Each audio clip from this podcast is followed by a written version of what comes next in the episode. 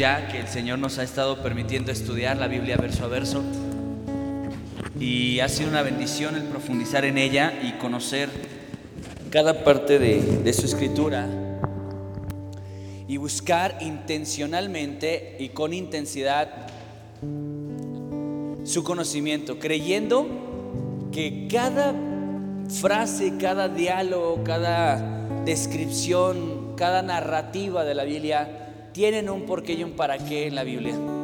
Así que, lo que estamos buscando es profundizar en ella y quiero animarte a hacer entonces esta lectura panorámica del versículo 17 al versículo 30 del capítulo 18.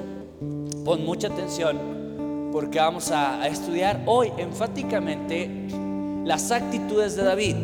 La semana pasada inclinamos nuestra lectura en esta misma cita a las actitudes de Saúl, comparando las actitudes de Saúl con las actitudes del diablo mismo. El sermón de la semana pasada se llamó Haciendo la chamba del diablo, porque David buscó, perdón, Saúl buscó poner en David trampa, lazo y tropiezo.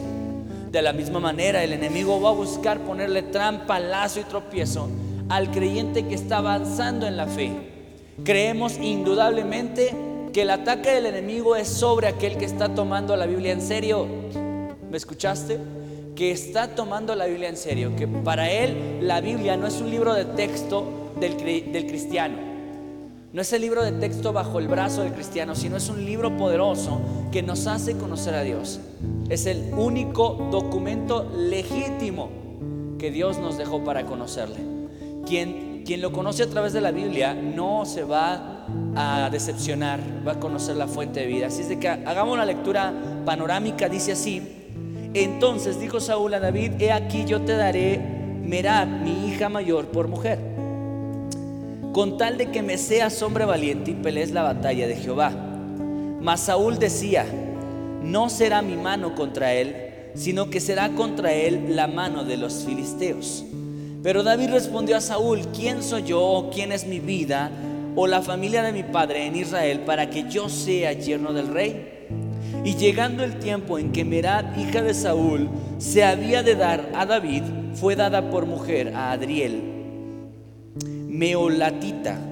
Pero Mical, la otra hija de Saúl, amaba a David y fue dicho a Saúl y le pareció bien a sus ojos. Y Saúl dijo, yo se la daré para que le sea por lazo y para que la mano de los filisteos sea con él, contra él, pues Saúl, contra él, dijo pues Saúl a David por segunda vez, tú serás mi yerno hoy. Y, mandó Saúl a, a los siervos, hablad en secreto a David diciendo, he aquí el rey te ama y todos sus siervos te quieren bien. Sé pues yerno del rey. Los criados de Saúl hablaron estas cosas a, a, los oídos de David.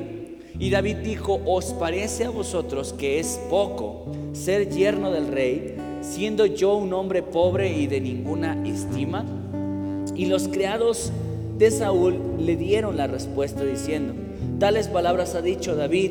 Y Saúl dijo, decid así a David, el rey no desea la dote, sino siempre pucios de los filisteos para que sea tomada la venganza de los enemigos del rey. Pero Saúl pensaba hacer caer a David en manos de los filisteos. Cuando Saúl, eh, cuando sus siervos declararon a, David estas palabras, pareció bien la cosa a los ojos de David para ser yerno del rey. Y antes que el plazo se cumpliese, se levantó David y se fue con su gente y mató a doscientos hombres de los filisteos y trajo David los prepucios de ellos y los entregó todos al rey a fin de hacerse yerno del rey. Y Saúl le dio su hija Mical por mujer. Pero Saúl, viendo y considerando que Jehová estaba con David y que su hija Mical lo amaba, tuvo más temor de David. Y, fue Saúl enemigo de David todos los días. Y salieron a campaña los príncipes de los filisteos. Y cada vez que salían, David tenía más éxito que todos los siervos de Saúl. Por lo cual se hizo de mucha estima su nombre. Algo que yo quiero resaltar antes de comenzar los puntos del sermón Es una actitud de Saúl que no queremos pasar inadvertida. Dice la palabra de Dios, según esta lectura panorámica que acabamos de hacer, que Saúl miraba cómo mm, su hija Mical amaba a David y cómo Dios estaba con David. Y esto hizo que Saúl le tuviera más miedo a David. Es decir, que él podía tener la inteligencia suficiente para percibir que Dios estaba con David. Tenía esa inteligencia para darse cuenta que Dios estaba con él y tenerle temor a David en lugar de tener temor a Dios. Tú y yo somos Saúl toda vez que estamos en una circunstancia parecida a la de Saúl. Estamos viendo lo que todo mundo ve en medio del mundo, la pandemia, llámese el virus, llámese lo que quieras. Y entonces nuestro temor aumenta, pero se lo damos ese temor a las, a las cosas que están pasando. Nuestro temor lo, lo, estamos dando hacia las personas, hacia las situaciones, pero nuestro temor debe tener un solo cauce. Nuestro temor debe estar hacia Dios. Porque la palabra de Dios dice que Él es el, el que da y quita la vida.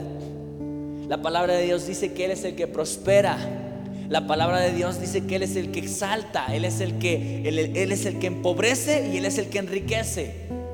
Entonces nuestro miedo debe de ser, ay Dios, si tú me sueltas la mano, ahí sí me llamaba. ¿Qué importa cómo estén las finanzas en el mundo? Hay gente que le da más miedo quién queda de presidente allá en el otro lado de, de la barrera hay gente que tiene más miedo de cómo está nuestro presidente actuando. Hay gente que tiene más miedo del virus, tiene más miedo de si llegan las vacunas suficientes o no. Y sabes, el temor es una respuesta natural del ser humano. Pero lo único que tenemos que hacer es encauzar todo nuestro temor hacia Dios. Encauzarlo hacia Él. Cerrando el paréntesis de esta actitud de Saúl, porque no quería yo pasarla desapercibida podemos entonces poner los ojos en las actitudes de David. Las respuestas que David dio evidenciaban su carácter.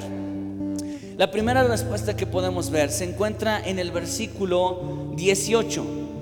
Pero David respondió a Saúl, ¿quién soy yo o qué es mi vida o la familia de mi padre en Israel para que yo sea yerno del rey? Y aquí tú y yo no, vemos una falsa modestia. Di conmigo falsa modestia.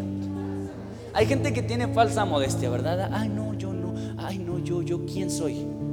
Pero en realidad en su corazón hay una falsedad. David no estaba buscando tener una falsa modestia. Él estaba buscando una identidad bien clara de quién era él. Sabes, David estaba diciendo, ¿quién soy yo para que sea el yerno del rey? Él tenía en tanta estima el reino, en tanta estima el trono, que reconocían que él no era digno. Cuando un hombre y una mujer creyentes hacen eco este diálogo en su vida, la Biblia, el congregarte, el alabar a Dios va a tener otro sentido. Te voy a explicar por qué. ¿Quién eres tú y quién somos nosotros para acercarnos a Dios y alabarle? Dime quién eres tú. ¿Quién es tu familia? ¿Quién eres tú? ¿Qué es tu vida para que puedas acercarte a un libro tan santo como es la Biblia? ¿Quiénes somos para congregarnos y sentarnos en estas sillas? ¿Quiénes somos, iglesia? No somos nadie. Ahora entiendes por qué este diálogo, mientras esté haciendo eco en tu, mente, en tu corazón y tu mente, van a tenerte bien ubicado en quién eres. David quería asegurarse de que su vida misma entendiera de que él no tenía ningún mérito para estar delante del Señor. Pero no es la única vez en la que David menciona este diálogo. La palabra de Dios dice que ya en otras ocasiones lo volvió a mencionar porque para David era algo que en su carácter estaba formado. Mientras que Dios no dice quién soy, sino Él dice yo soy el que soy. Pero ¿cuántos seres humanos nos inflamamos y decimos, pues yo soy así, yo soy como soy? Cuando tu identidad está tan en arrogancia, te identificas como una persona así, yo soy como soy, y el único que ha dicho, yo soy el que soy, es Dios. Sin en cambio, el diálogo de un cristiano que está en constante humillación delante del Señor, dice, yo quién soy. ¿Y qué es mi vida delante del Señor? Mira lo que dice la palabra del Señor en Primera de Crónicas, primero de Crónicas 29, 14. Escucha. Porque ¿quién soy yo y quién es mi pueblo para que pudiésemos ofrecer voluntariamente cosas semejantes? pues todo es tuyo, y de lo recibido de tu mano te damos. Este diálogo tiene un autor y tiene un contexto. El autor es David.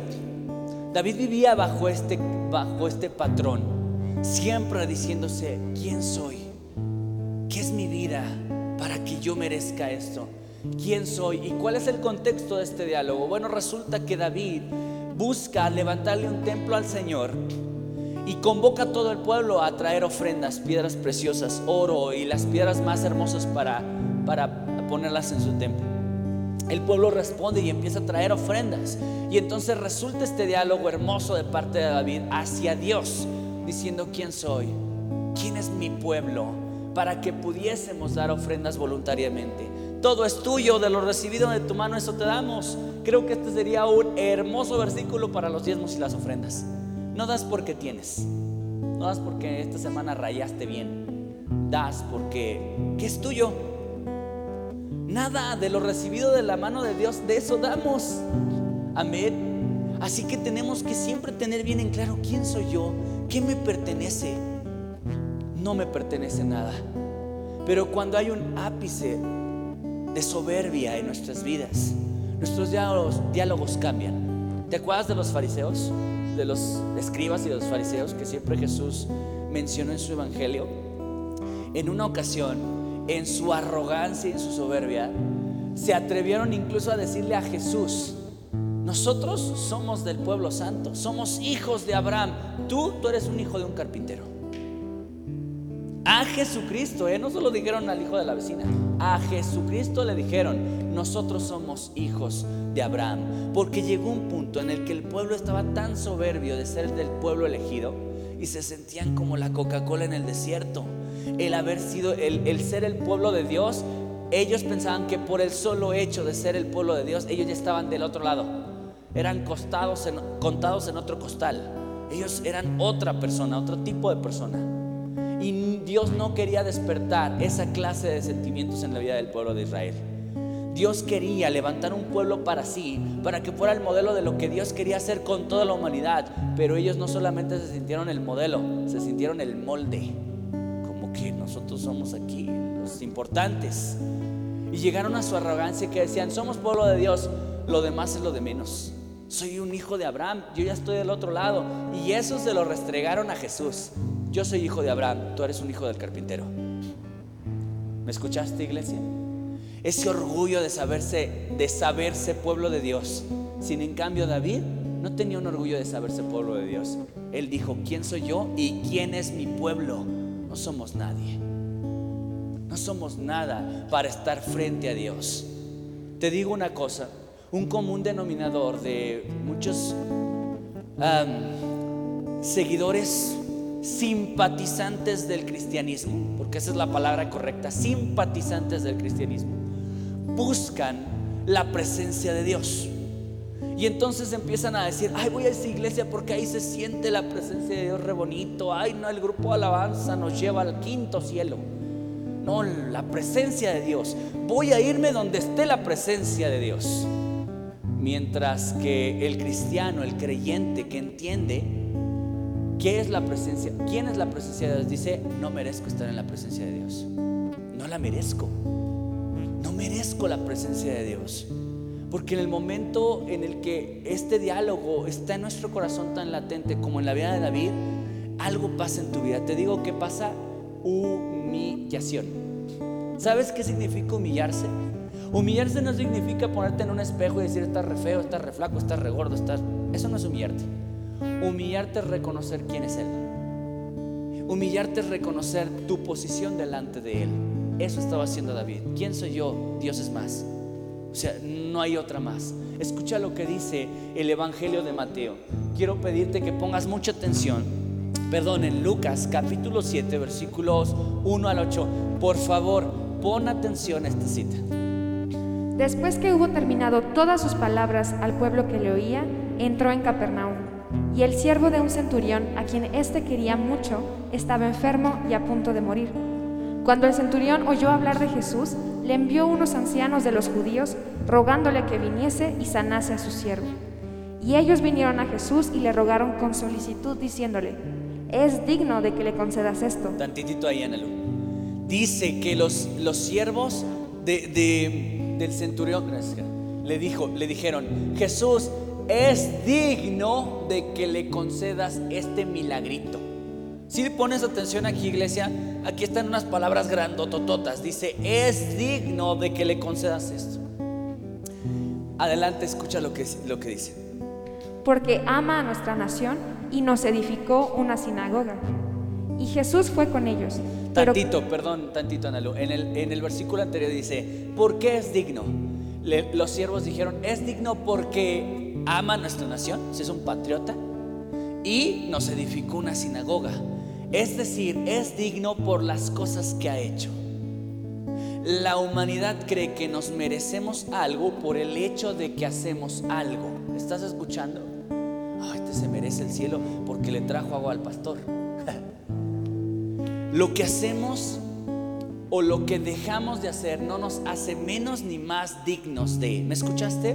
El que estés aquí en, este día congregado aquí, ¿te hace más digno del cielo? El que leas la Biblia de vez, de vez en vez, ¿te hace más digno del cielo? Escucha, nosotros no somos dignos de que Jesús haya muerto en la cruz por nosotros. No lo merecemos, ninguno de los que estamos aquí.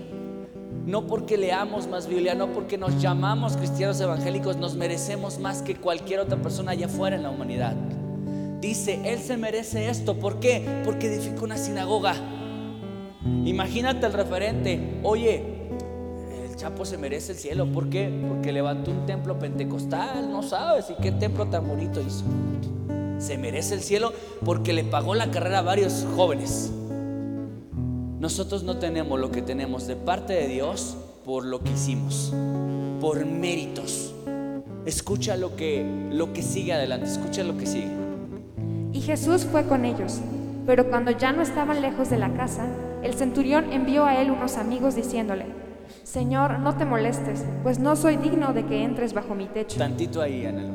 Escucha, la primera vez mandó unos siervos, di conmigo siervos. Y ellos dijeron, se merece que le hagas el milagrito porque hizo una sinagoga y es bien patriota. Aman a la, nación. Pero luego no envió siervos, ¿qué envió? Amigos. Otra cosa, ¿verdad? Envió otro tipo de gente. Envió gente cercana a él. Y los envió y les dijo, díganle esto a Jesús. Jesús, eh, eh, eh, diciendo, Señor, no te molestes, pues no soy digno. Mientras que los siervos decían, es digno, el otro hombre decía, no soy digno. No te molestes, no soy digno de que entres bajo mi techo. Escucha lo siguiente, pon atención a su diálogo.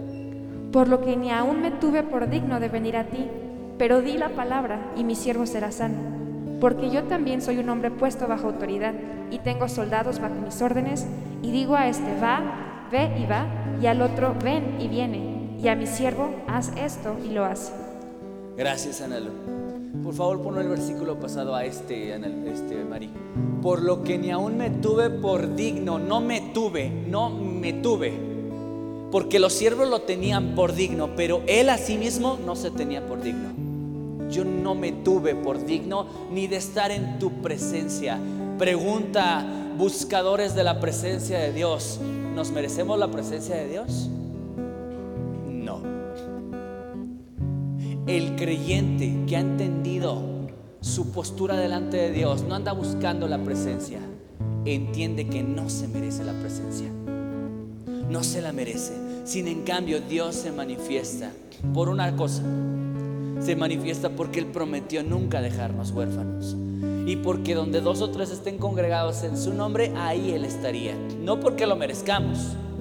Así de que aquí no desmeritamos, por el volumen de personas que somos, no desmeritamos la presencia de Dios. La presencia de Dios no está en la multitud, la presencia de Dios está en el corazón del humilde. ¿Me estás escuchando? Escucha, dice, por lo que ni aún me tuve, yo me tuve por digno de venir a ti, pero di la palabra y mi siervo será sano. ¿Qué valoraba más el centurión? La palabra. Él necesitaba más la palabra que la presencia.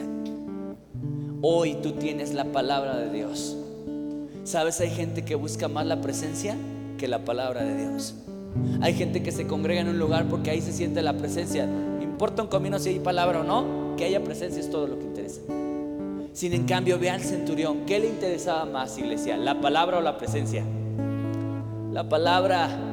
Así que tú y yo tenemos que estar más interesados por la palabra, porque es la palabra de Dios la que alimenta, instruye, anima, exhorta. ¿Qué más, iglesia? Redarguye, señala el camino. Bueno, la palabra es lo que necesitamos. Si Dios, si Dios supiera que necesitabas más su presencia, Él no se hubiera ido. Pero no te dejó su presencia, te dejó su palabra. Y su presencia es el regalo que Dios nos dio. Él está, estará con nosotros siempre. Pero lo que más quiere que valores de Él es su palabra. Y lo vamos a ver adelante en el desarrollo de este sermón. Pero escucha, entonces el centurión dijo, mira, yo soy jefe, yo, yo entiendo la autoridad. Centurión significa que él estaba, eh, él estaba encima de 100 personas, por eso era centurión, porque 100, 100 soldados estaban a su cargo.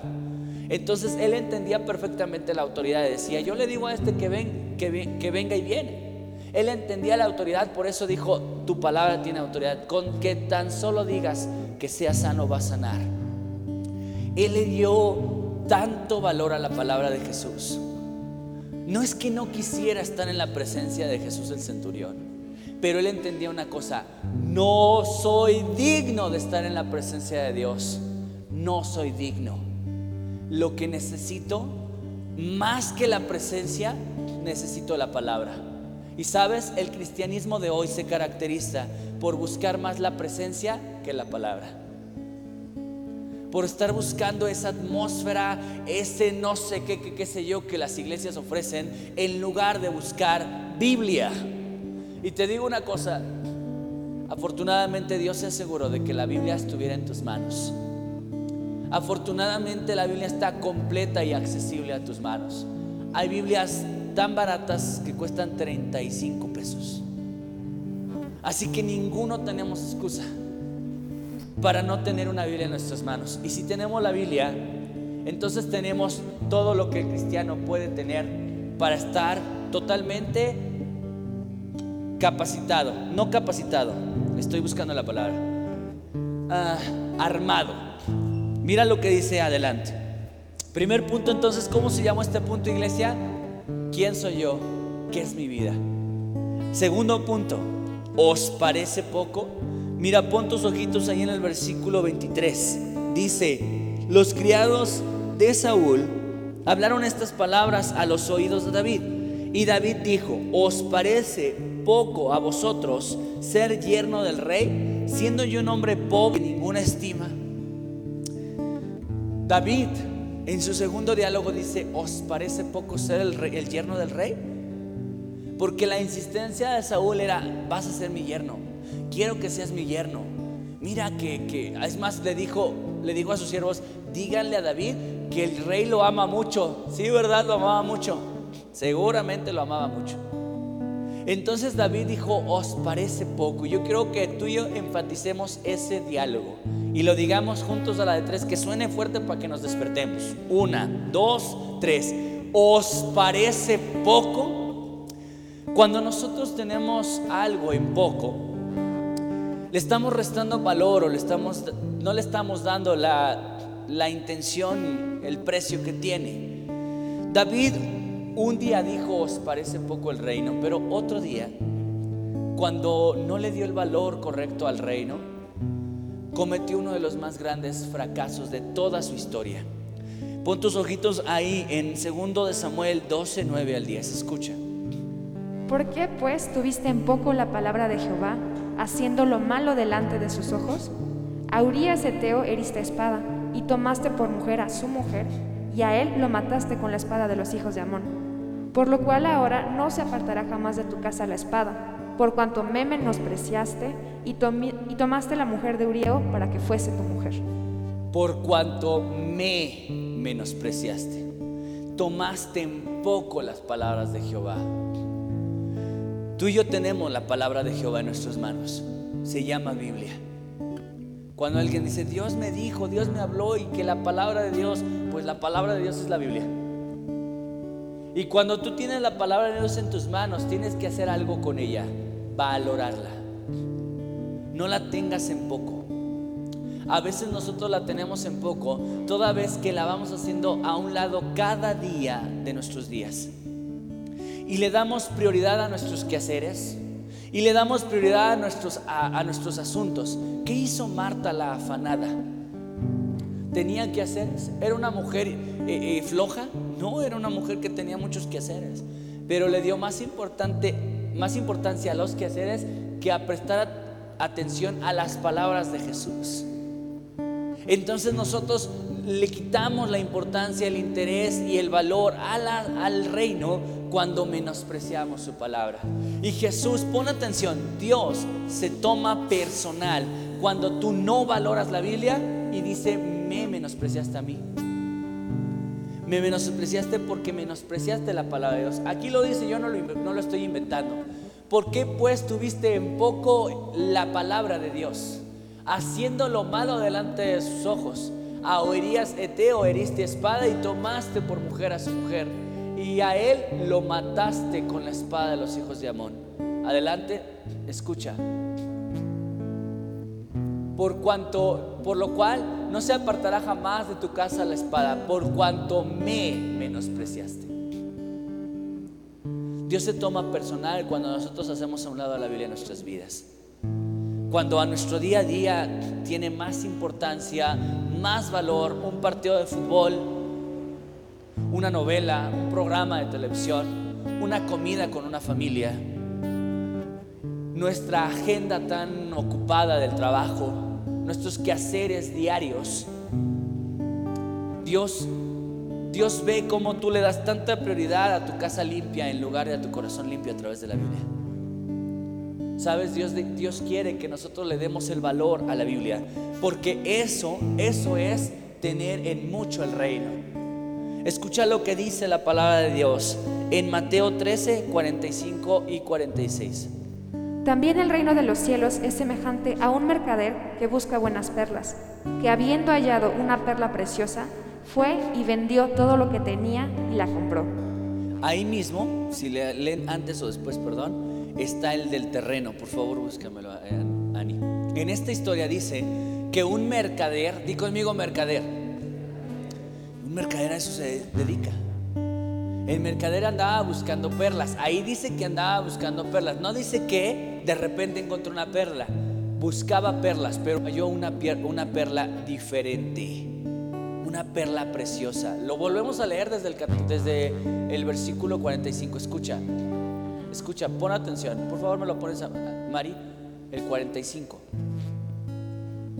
También el reino de los cielos, el reino es semejante y hace una comparación. comparación a un mercader que busca buenas perlas.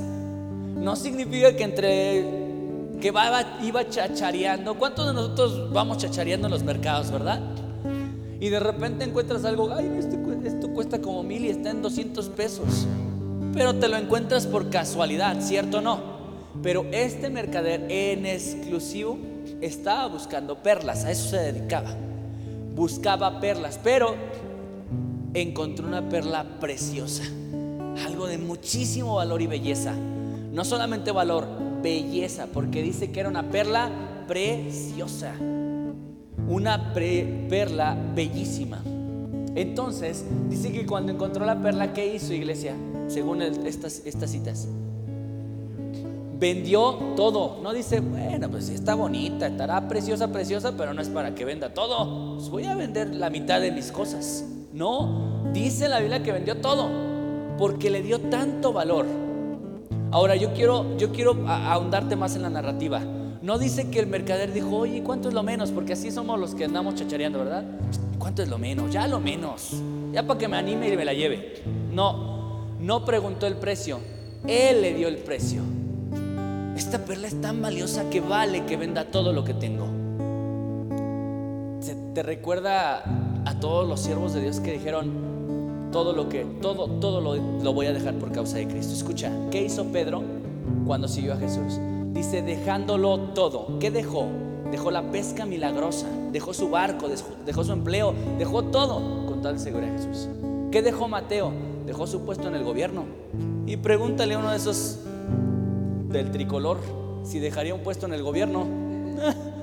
o sea, con uñas y dientes no los dejan. Pues Mateo valoró tanto seguir a Cristo que dejó su puesto en el gobierno. Y así todos los discípulos dejaron todo por causa de la perla preciosa. Valorar el reino es importante, iglesia. Si tú dices, ay, ir a la iglesia, pues otro día, me voy a dar mi tiempecito. Hay gente que dice, cuando pueda, cuando pueda. O gente que dice, voy a hacer todo lo posible por ir. Pero sabes, el reino no consiste en intentos flacos. El reino consiste en valorarlo. No me merezco el reino. No me merezco sentarme en estas bancas. Y aún así Dios me invitó a sentarme en una de ellas para invitarme a un banquete que no me merezco. Valorarlo es al menos asistir. ¿Me escuchaste? Escucha, otra parte de la escritura también dice en esta misma cita. Mateo 13, 44. Además, el reino de los cielos es semejante a un tesoro escondido en un campo, el cual un hombre halla y lo esconde de nuevo y gozoso por ello va y vende todo lo que tiene y compra aquel campo. ¿Escuchaste? Dice que un hombre encontró en un terreno que no era suyo un tesoro, un tesoro escondido.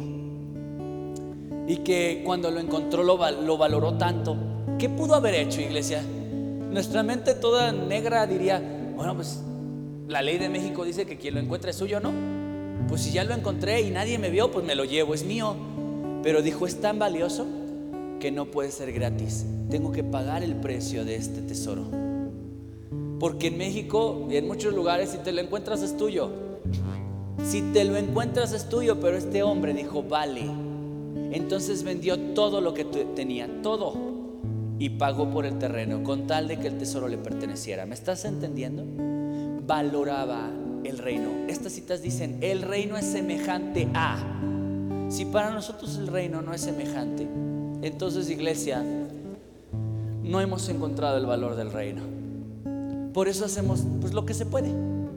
Hacemos pues, lo, lo que se pueda, lo que se vaya pudiendo con tal de tener el reino. Pero si Pedro hubiera hecho lo que se podía por el reino, no sería Pedro. No estaría en la Biblia. Jesús le dijo, ven, sígueme, pero deja todo lo que tienes. Y cuando un joven le dijo, ¿qué haré para heredar, el reino de los cielos? Le dijo, ¿quieres heredar el reino? Sí, vende lo que tienes. Vende todo lo que tienes y dalo a los pobres. ¿Y qué hizo el joven rico? Muy triste dijo, no, pues no, porque es mucho lo que tengo. ¿Cómo voy a vender tanto nada más por seguir a Jesús? Qué arrepentidota se estará dando el rico, ¿sí o no? De no haber dado todo lo que tenía por causa de seguir al Rey de Reyes y Señores Señores. Que no te pase lo que al rico. Vale la pena dejar plantado, plantado a quien tengas que plantar, con tal de no dejar plantado a Dios. Vale la pena dejar los trastes.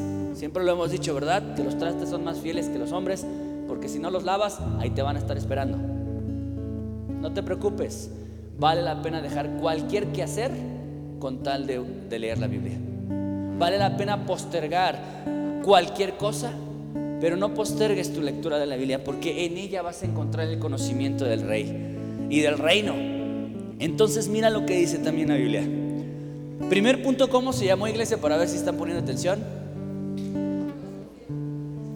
Otra vez, no, no los escuché convencidos, ah, se los pusieron.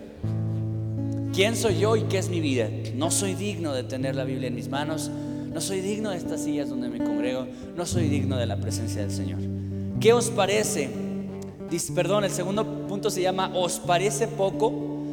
Tercer punto, así sí. ¿Cómo se llama el tercer punto, iglesia? Así sí. Hasta este entonces, Saúl ya le había insistido a David que fuera su yerno Así nos pasa a muchos, ¿verdad? ¿Cómo nos insistieron para ser sus yernos? Por favor, sé mi yerno. ¿Qué ventaja tendría?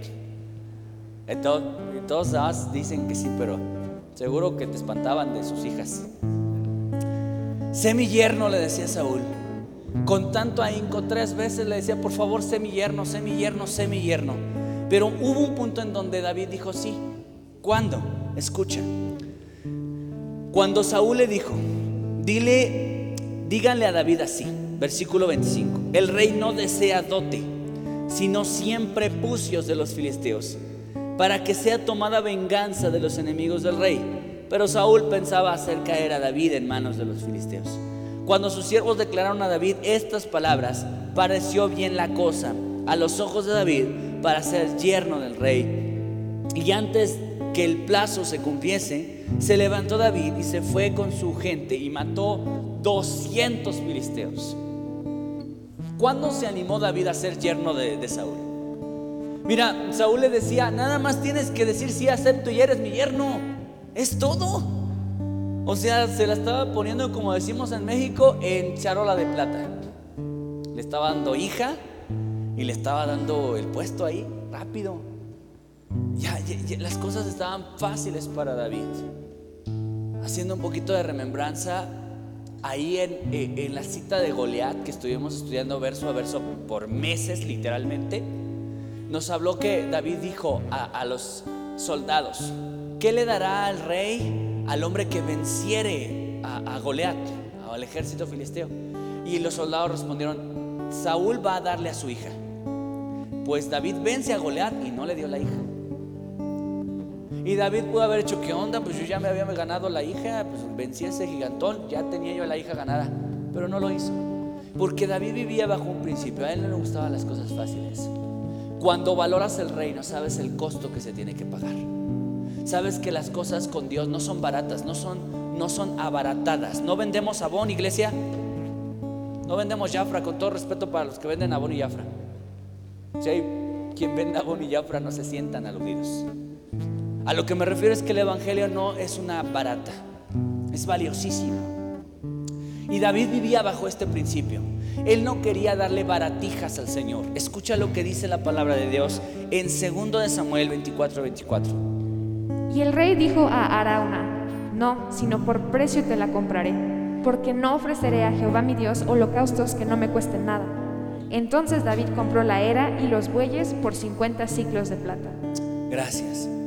¿Escuchaste? Este principio es en el que vivía David. David vivió como rey. Este diálogo ya era con David siendo rey. Así que a un David chavillo eh, eh, dijo este diálogo, pero un David siendo ya un rey con mucho éxito también lo dijo. Un rey que entendía, un hombre que entendía que las cosas de Dios no son baratijas. Dijo, no le voy a dar a Jehová nada que no me cueste.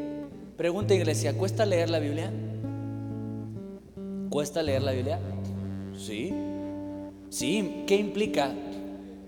Hacerte a un lado de todo, hacer a todo a un lado y concentrarte en leer la Biblia. ¿Cuesta vivir la Biblia? Muchísimo. Hay partes que más cuestan que otras. Cuando te dice ama a tu prójimo, porte a orar por él, dale la otra mejilla, perdona a tu enemigo. Cuesta. Cuesta asistir a la iglesia, cuesta asistir a la iglesia. Cuesta servir a Dios, cuesta servir a Dios. Iglesia, las baratijas no tienen valor. Las cosas baratas no tienen valor y las cosas gratis no se valoran. Las cosas gratis no se valoran. Y Saúl y David quiso asegurarse de que todo lo que le ofreciera a su Dios no fuera una baratija, fuera algo valioso. Así que propuso no darle a Dios nada que no le costara. Arauna fue un hombre que le ofreció a David un terreno y materiales. Resulta que David dispuso su vida para construirle un templo a Dios, un templo hermoso y costosísimo. Y cuando dijo, pues vamos a levantarlo, Arauna dijo, no te preocupes, rey, yo te doy el terreno y los materiales. Y David dijo, no, voy a pagar el precio de ese terreno, voy a pagar el precio de esos materiales, porque no le voy a dar a Dios nada que no me cueste. ¿Sabes? El Evangelio debe de, tener un precio muy específico en tu vida. Cuando nosotros abaratamos el Evangelio, no lo valoramos. cuando abaratamos el Evangelio, no lo valoramos. Es la parábola de las diez vírgenes, ¿verdad? Cinco eran qué? Sensatas y cinco eran... Ay, qué inteligentes, ¿verdad? Si unas eran insensatas, ah, pues obviamente las otras eran insensatas. Ahí al menos se despertaron. Escuche, ¿qué, ¿qué, pasó cuando se durmieron? ¿Quiénes se durmieron? ¿Las insensatas o las, o las sabias? ¿Quiénes se durmieron? Todas. Todas se durmieron. Todas cabecearon, todas se durmieron. Y cuando despertaron, evidenciaron su ignorancia las insensatas. Porque al despertar llegó el amado y las insensatas le dijeron, rápido, rápido, denos de su aceite para que las todas tengamos aceite. Pero las sabias contestaron y dijeron, vayan y compren el aceite. Vayan y qué? Paguen el precio de ese aceite. Paga el precio del aceite. Muchas mujeres que tienen a sus hijos en drogas, que tienen a sus hijos perdidos, van y buscan a unas mujeres o a unos hombres que, a su criterio están conectados con Dios. Ora por mi hijo, ahí te encargo, por favor. Eso es buscarle el aceite a otro. ¿Y sabes qué debe pasar? Tenemos que pagar el precio por ese aceite. ¿Qué significa el aceite? Unción. Y la unción es costosa. Se requiere unción para todo. Escucha lo que te voy a decir. Estamos en este punto importantísimo. Pon atención. Se requiere unción para todo. Tú puedes tener una paternidad con autoritarismo o una paternidad con unción. La unción es producto de tu contacto con Dios. Solo así se produce unción, ¿eh? Con el contacto con Dios. Cuando tú no pagas el precio de tener un contacto profundo con Dios, entonces andas buscando gente que sí tiene contacto con Dios, para que te comparta de su aceite. Pero lo sabio es esto, ve y paga el precio por ese aceite, porque el aceite es costoso. No abarates el reino, no lo abarates.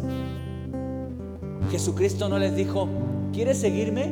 Sí, no te preocupes, yo te resuelvo las broncas para que me puedas seguir.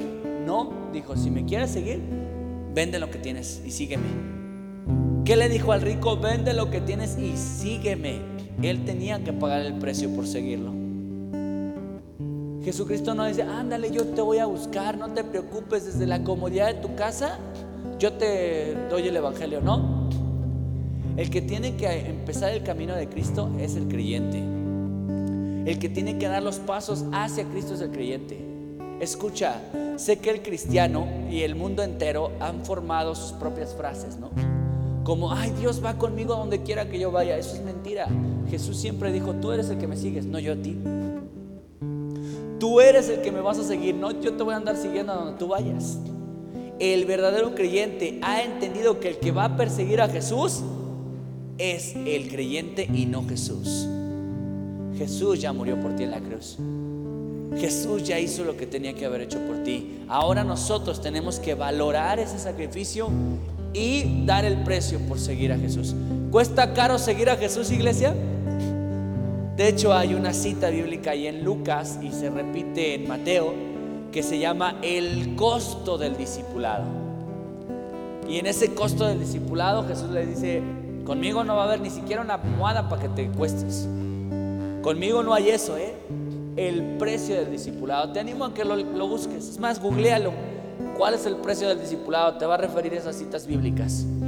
Porque seguir a Cristo es costoso. Pero es más costoso no seguir a Cristo. ¿Me escuchaste?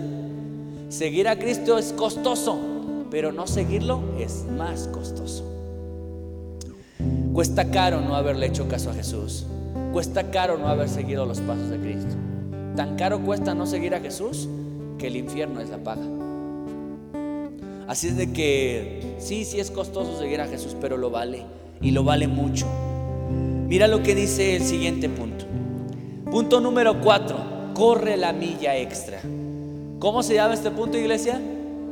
Corre la milla extra. Punto número cuatro, de 22 puntos, ya vamos a acabar. Mira lo que dice.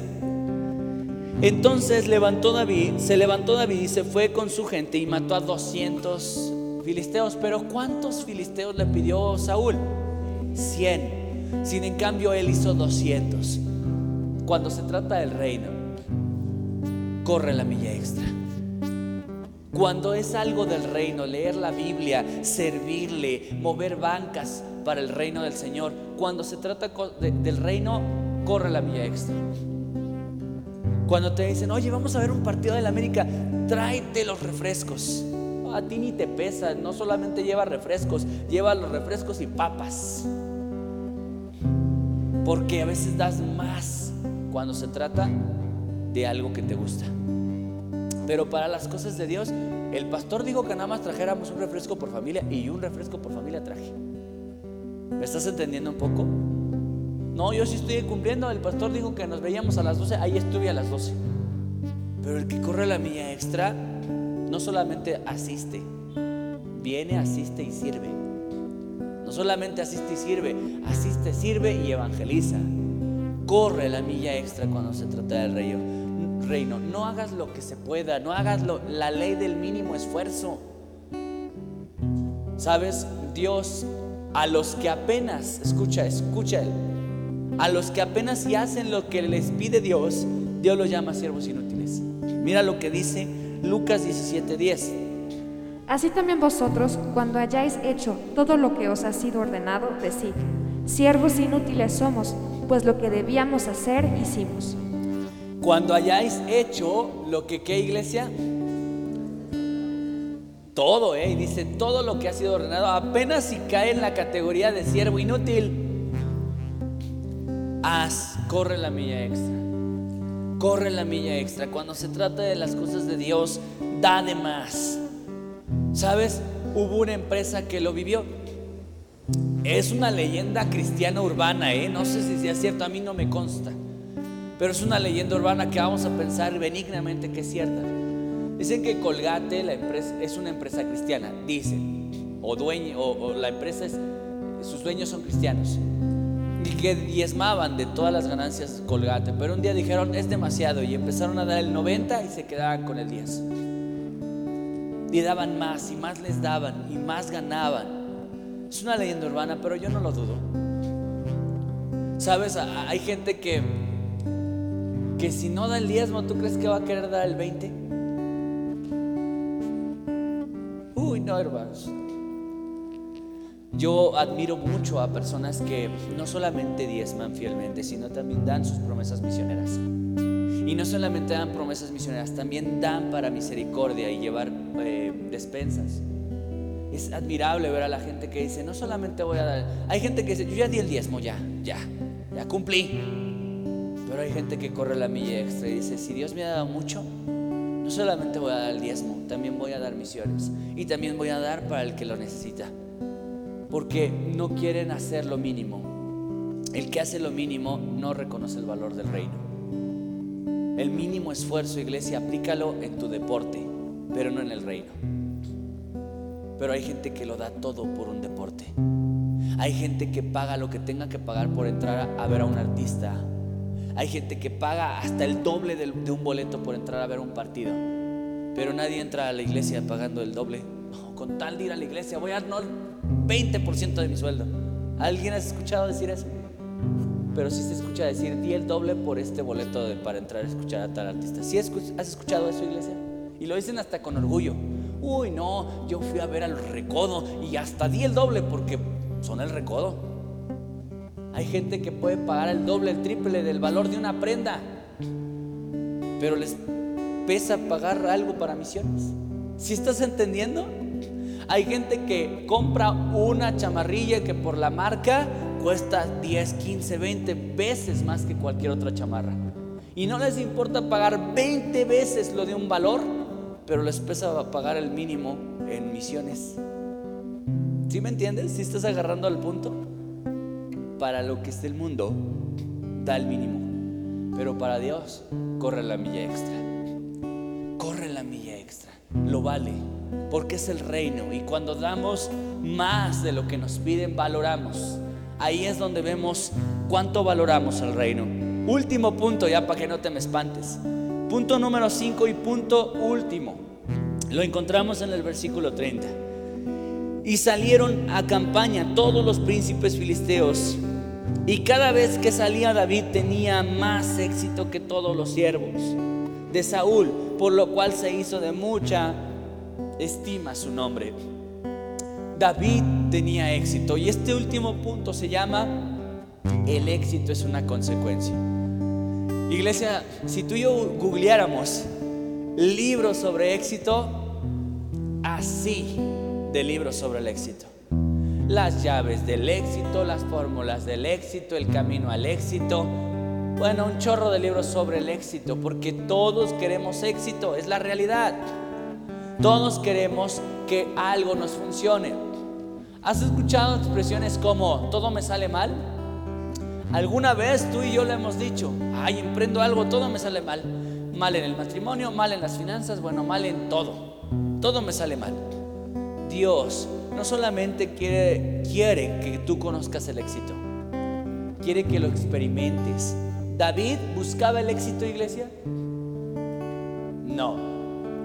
David no buscaba el éxito. Porque el éxito no es algo que se busque. El éxito es una consecuencia. Di conmigo eso. El éxito es una consecuencia. ¿Por qué es una consecuencia? Escucha lo que dice Josué 1.8.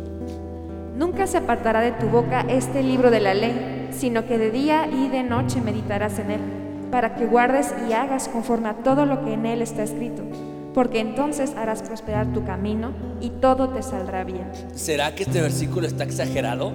Ay, ¿cómo que todo te saldrá bien? Sí, pero aquí dice que el que no se aparta de la ley, y sino que eh, de día y de noche medita en ella una persona que toma la Biblia en serio, pon atención a lo que te estoy diciendo. Una persona que toma en serio la Biblia. Pregunta, ¿tomar en serio la Biblia es no leerla? ¿Tomar en serio la Biblia es leerla cada ocho días? Eso no es tomar en serio la Biblia. Tomar en serio la Biblia es darle su lugar, su momento, su tiempo, su valor. Y si yo no la tengo presente en mi vida, yo no debería esperar éxito. Imagínate que tú y yo montáramos un negocio, pusiéramos un negocio de lo que sea, de tacos. Y los cristianos acostumbramos a espiritualizar todo y cristianizar todo. En el nombre de Jesús es más, invitas al pastor a orar por el negocio y le oras y porque nosotros no echamos agua bendita, ¿verdad? Eso no está bien. Eso no está bien. Nosotros tenemos nosotros otros rituales. Invitar al pastor es uno de ellos que se lea un pasaje y ponemos cantos cristianos. Eso pensamos que trae buena vibra. No sé por qué en algún momento el cristiano cree que por poner alabanzas en un negocio le va a ir bien. Escucha, no estoy desmeritándolo. No estoy diciendo que esté mal. Pero la Biblia dice que te va bien no porque pones cánticos en tu negocio, no porque llevas al pastor para orar por tu negocio. Yo he orado por un chorro de negocios, la mayoría de los, de los que oro se cierran. Así que no me invites. Pero no se cierran porque tengo mala vibra ni mala mano con la Biblia. Se cierran porque la Biblia dice que si tú, no te, si tú te apartas de la Biblia, nada te va a ir bien. Pero si tú no te apartas de la Biblia de día y de noche, meditas en ella y cumples la palabra, todo te va a salir bien. Pongas un negocio de pepitas en el desierto, te va a ir bien. ¿Por qué? Todo te va a salir bien cuando tú estás cerca de, Dios, cuando estás en la Biblia, cuando le das su lugar a la Biblia, cuando es lo primordial en tu vida. ¿Sí me estás entendiendo, iglesia? Así que yo te animo a que tú experimentes el éxito que David experimentaba. Lo puedes vivir, pero esta es una fórmula. No te apartes de ella. Medita de día y de noche. ¿Qué es meditar? Tenerla en el pensamiento. Pero no solamente la tengas en el pensamiento, obviamente hay que vivirla, ¿verdad?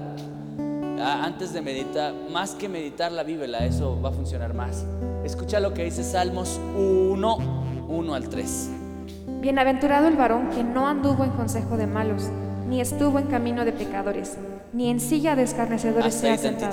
Escucha, bienaventurado el hombre que no anduvo en camino de malos, ni se ha sentado en silla de escarnecedores, ni ha aceptado el consejo de, de malos Ah, pues ya la hice, porque yo no tomo consejo de los pecadores borrachos de mi cuadra, ni tampoco me siento a comer con esa bola de pecadores que bailan. Hoy no y toman también. Uy, no, pecadores de lo peor. Yo no hago eso, no le pido consejo a ellos. Escucha lo que dicen. Sino que en la ley de Jehová está su delicia, y en su ley medita de día y de noche Será como árbol plantado junto a corrientes de aguas, que da su fruto en su tiempo y su hoja no cae, y todo lo que hace prosperará. Todo lo que hace prosperará. A lo mejor tú seas una persona moralmente correcta. No dices groserías, no tomas, no fumas, no bailas, no te juntas con gente eh, pecadora, pero no lees la Biblia. Sabes, te va a ir igual. Nada te va a salir bien. Porque aquí no se trata de ser una persona moralmente correcta, no es la médula de esta enseñanza. No es la médula de esta enseñanza. Aquí dice, sino que en la ley de Jehová está su delicia, porque eh, cuando dice está su delicia significa que lo disfruta, es su deleite, no es como, ay, la Biblia, pues, bueno, pues para pasarla, ya la leí, Señor, ya. Y ya te sientes moralmente mejor y te das tus baños de santidad palomeas esa parte de tu vida religiosa. Ah, ya, leí la Biblia, ya me siento mejor, ya estoy cumpliendo. No, no, no, no. La Biblia se tiene que saborear. Tiene que ser un deleite en tu vida. Algo que de verdad estés disfrutando. Yo nada más veo las caritas de muchos de ustedes, hermanos. Y qué guapos son. Pero de verdad puedo ver muchas veces, sobre todo en la vida de muchos adolescentes, que, que están porque tienen que estar.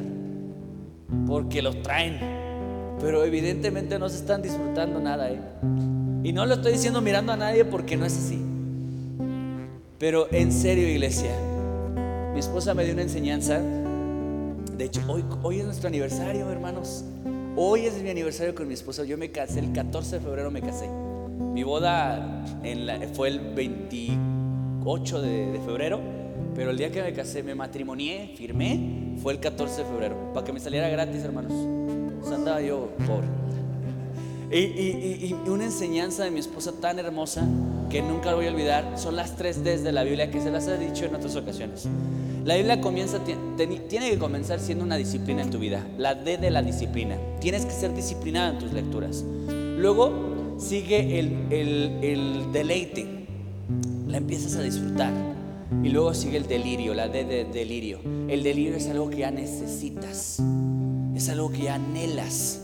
Y así es la Biblia, iglesia. No vas a empezar, no te va a empezar gustando, tienes que empezar disciplinándote. Como el ejercicio. Eh, ¿Quién ha hecho ejercicio por primera vez? Sobre todo pesas. ¿Quién ha hecho ejercicio por primera vez con pesas? ¿Cómo se siente el cuerpo? Horrible, no puedes ni moverte. Sobre todo si haces piernas, nunca hagas piernas el primer día de ejercicio con peso. Es lo peor que puedes hacer. No puedes ni moverlas te arrepientes de todos tus pecados cuando dices, ¿para qué hice pierna? Pues así es la Biblia, o sea, cuando, haces la, cuando lees Biblia, pues obviamente no te va a gustar al principio, pero sé disciplinado, sé disciplinado y de repente vas a encontrar un deleite en ella. No saben cómo disfruto hacer los estudios, iglesia. Disfruto tanto sentarme, todos los días le, macheteo un poco al sermón y a los otros que doy. Y es tan yo me lo disfruto mucho, mucho, mucho porque aprendes y descubres. No crean que yo me las sé todas y vengo aquí, no, hermanos, les mentiría. Cuando Dios me empieza a susurrar al oído, esto es lo que significa esto, yo me maravillo y me gozo tanto en, en escuchar la revelación del Señor. Te animo, amada iglesia, que tú puedas disfrutar del éxito a través del deleite de la Biblia, sino que en la ley de Jehová está su delicia, no una imposición que digas, pues ya que, si no mi papá no me da mi domingo. Ay, pues para que no anden diciendo, ay, ya voy porque el pastor nada más se la vive echando pedradas. Voy a ir para que no hable. O voy porque tengo que ir. No, la Biblia tiene que ser un deleite sino que la ley de Jehová está su delicia y en ella medita de noche. Dice, será como árbol plantado junto a corrientes de aguas que da su fruto a su tiempo y su hoja no cae. Y todo lo que hace, todo lo que hace prospera. Ahí está una fórmula, pero sabes, nos gusta vivir la mala vida. ¿A quién no le gustaría, iglesia, que donde quiera que lo contraten, prospera? Imagínate que te contrata, no sé, cualquier empresa y empiezas de abajo pero como no te despegas de la Biblia y valoras el reino valorando su Biblia, de repente prosperaste de una manera impresionante y al rato ya eres gerente, socio. ¿Por qué? ¿Quién te abrió esas puertas? ¿Quién te prosperó? Dios prospera. O que pones un negocio de enchiladas y en medio de un, negocio, de un chorro de negocios y de repente prosperas. ¿Por qué? Porque sencillamente no te despegas de la Biblia. Porque valoras el reino valorando su Biblia. ¿Escuchaste lo que te dije? Valoras el reino valorando su Biblia. Toma en serio la Biblia. Toma en serio la Biblia. Y vas a ver cosas que nunca has visto. Toma en serio la Biblia. No la tomes a juego. No seas irresponsable con ella. Tómala en serio y de verdad vas a ser beneficiado. Deuteronomio 28, 13 y 14 dice esto. Te pondrá Jehová por cabeza y no por cola, y estarás encima solamente y no estarás debajo, si obedecieres los mandamientos de Jehová tu Dios, que yo te ordeno hoy, para que los guardes y cumplas. Y si no te apartares de todas las palabras que yo te mando ahora, ni a diestra ni a siniestra, para ir tras dioses ajenos y servirles. Gracias, es mi último versículo, ya no tengo otro. Mira lo que dice. Dice que te pondrá Jehová por cabeza y por... Eh, créeme que esto es de los versículos más citados para los profetas. Oh, el Señor te dice que serás cabeza y no cola y... Y qué hermoso suena. Y sobre todo con una voz gruesa suena más bonito. Pero dice, y, dice, estarás encima y no estarás debajo. Qué padre, ¿no? Pero dice, si obedeces los mandamientos. Ahí dice, si obedeces los mandamientos, de Jehová y no te apartas de ellos y los cumples. Cuando agarras la Biblia en serio, no solamente significa ser disciplinado en leerla, sino ser real en vivirla. Cuando pasa esto, cuando todo esto sucede, no vas a ser de los que ande buscando éxito, vas a ser de los que el éxito te busca a ti. Vas a ser de los que la consecuencia en tu vida será el éxito todo te saldrá bien. Así pongas un puesto de tamales en el lugar más desértico. Así empieces en una empresa toda fea. Donde, donde estés, Dios te va a prosperar. Por una cosa, valoras más el reino que cualquier otra cosa. Y no lo valoras diciendo, ay, mi Biblia hermosa, la voy a poner en una vitrina bien bonita. Así no se valora la Biblia. La, la Biblia se valora leyéndola, compartiéndola, viviéndola sobre todo, creyéndola. Así se valora el reino. Amén.